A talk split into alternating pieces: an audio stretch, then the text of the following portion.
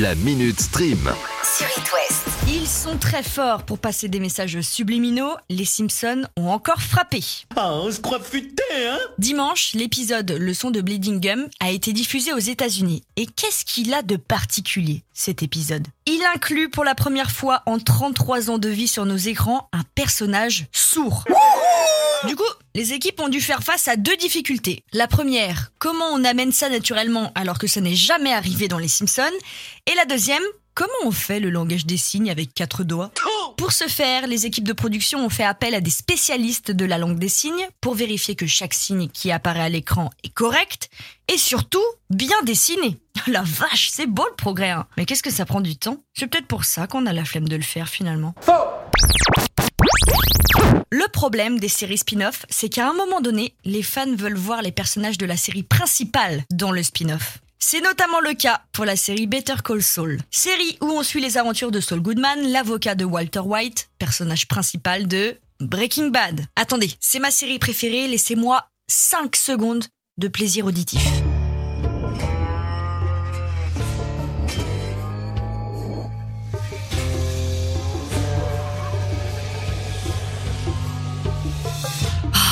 Quel générique Et puis quelle série Revenons à nos moutons. Voilà maintenant 7 ans que les fans attendaient l'apparition de Walter White et de Jesse Pinkman dans la série et ça a été confirmé. Ce sera chose faite. C'est le co-créateur Peter Gould qui a bien confirmé l'info, mais il s'est aussi gardé de dire comment ça allait se passer. Tout ce qu'on peut dire, c'est qu'il y a de fortes chances pour que ce soit dans le dernier épisode de la série qui compte bien s'arrêter à cette sixième et dernière saison. Plus qu'à patienter. Dans 9 jours, vous aurez la réponse sur Netflix. Depuis le temps que les fans attendaient. C'est aujourd'hui que sort au cinéma Les Animaux Fantastiques 3, Les Secrets de Dumbledore. Ah oui, enfin Pas de Johnny Depp pour ce troisième volet suite à sa guerre judiciaire avec son ex-femme, guerre qui se poursuit encore aujourd'hui, mais à la place, Mads Mikkelsen, qu'on a pu voir dans Doctor Strange, Rogue One, le film Drunk et prochainement Indiana Jones 5. En ayant lu quelques critiques, il semblerait que ce troisième film renoue un peu plus avec l'univers d'Harry Potter, donc avis aux fans de la franchise, vous ne devriez pas être déçus. Mais pour vous faire une idée, le mieux, c'est d'aller au ciné. Et comme It West est toujours dans le coup, on vous offre vos places de ciné. Il suffit juste d'envoyer HIT par SMS au 72 800. Quoi, c'est tout? C'est aussi simple que ça. Ça fait longtemps qu'on n'a pas entendu parler de l'âge de glace. En effet. Bon allez, euh, outre le fait qu'un film est sorti il y a quelques semaines sur les aventures de Buck Wild, deux frères opossums du même univers que l'âge de glace, il y a quand même un personnage qui manquait à l'appel. C'est qui?